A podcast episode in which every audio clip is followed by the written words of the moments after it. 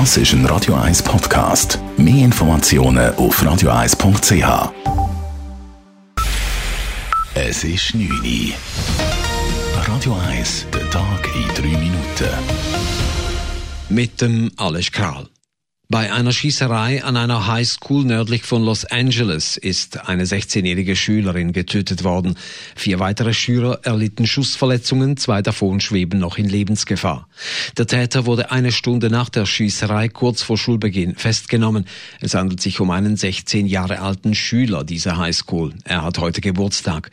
Er hat die Schüsse offenbar in einem Chat gestern angekündigt. Der Teenager hat sich noch in der Schule in den Kopf geschossen und wurde erst im Spital als der Täter identifiziert, wie die Behörden in Santa Clarita vor kurzem bekannt gaben.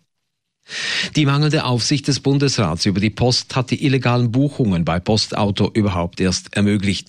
Zu diesem Schluss kommt der heute veröffentlichte Abschlussbericht der Geschäftsprüfungskommission des Ständerats zum Postautoskandal. Der Bundesrat habe der Post in den strategischen Vorgaben das Ziel gesetzt, den Unternehmenswert zu steigern. Gleichzeitig verbietet es aber das Gesetz, beim subventionierten öffentlichen Verkehr Gewinne zu erzielen. Hier hätte der Bundesrat den Zielkonflikt erkennen und entsprechend handeln müssen, sagte GPK-Mitglied Joachim Eder von der FDP vor Medien. Wir können auch nicht verstehen, dass man interne Aufsicht äh, und auch externe Revisionen, dass sie das nicht früher gemerkt haben.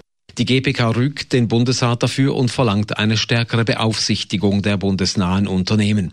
Beweise, dass die damalige Bundesrätin Doris Leuthard etwas über die Vorgänge gewusst habe, fand die GPK nicht. Die JUSO ist beim Zürcher Regierungsrat mit einer Beschwerde wegen eines Wahlinserats, auf dem fünf der sieben Regierungsmitglieder für FDP-Ständerat Noser werben, abgeblitzt. Der Regierungsrat trat nicht auf die Beschwerde ein. Er hatte als Beschwerdebehörde quasi in eigener Sache zu entscheiden. Die JUSO akzeptiert dies aber nicht. Der Regierungsrat sei nicht die richtige Instanz, sagte Co-Präsidentin Anna Luna Frauchiger.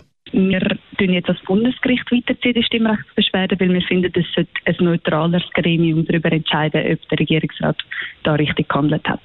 Die JUSO reichte eine Beschwerde ein, weil ihrer Ansicht nach der Eindruck entsteht, dass der Gesamtregierungsrat Ruhe Dinosa unterstütze.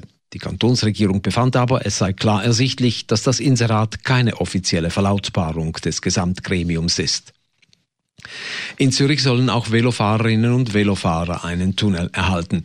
In einem Postulat fordern die Freisinnigen, dass der Stadtrat eine unterirdische Verbindung für Velos zwischen Wipkingen und Zürich Nord prüft. Damit würde die unattraktive Fahrt über den Milchburg wegfallen. Zudem soll die Stadtregierung abklären, ob der alte und inzwischen aufgefüllte Bahntunnel zwischen Letten und Stadelhofen für Velofahrer nutzbar gemacht werden könnte. Auch die SP hatte vor zwei Wochen schon in einer schriftlichen Anfrage konkret einen Velotunnel zwischen Wipkingen und Oerlikon vorgeschlagen. Deutschland führt die Impfpflicht gegen Masern ein. Ab kommendem März müssen Eltern bei ihren Kindern eine Masernimpfung nachweisen, bevor sie sie in den Kindergarten oder in die Schule schicken. Bei Zuwiderhandlung drohen hohe Geldstrafen. Radio 1 Wetter. In der Nacht ist es wechselhaft bewölkt, bei uns soll es aber trocken bleiben. Morgen am Freitag hat es viele Wolken, dazwischen gibt es aber auch ein paar scheuche Sonnenstrahlen. Im Unterland ist es trocken, Richtung Alpen gibt es Regentropfen oder Schnee ab 1000 Meter. Temperaturen zum Aufstehen bei uns um plus 1 Grad, der Tag durch höchstens 5 Grad. Das war der Tag in 3 Minuten.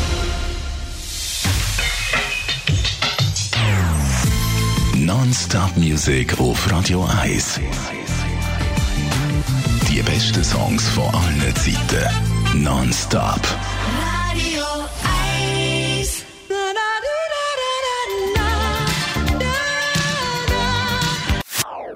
Das ist ein Radio 1 Podcast. Mehr Informationen auf radio1.ch.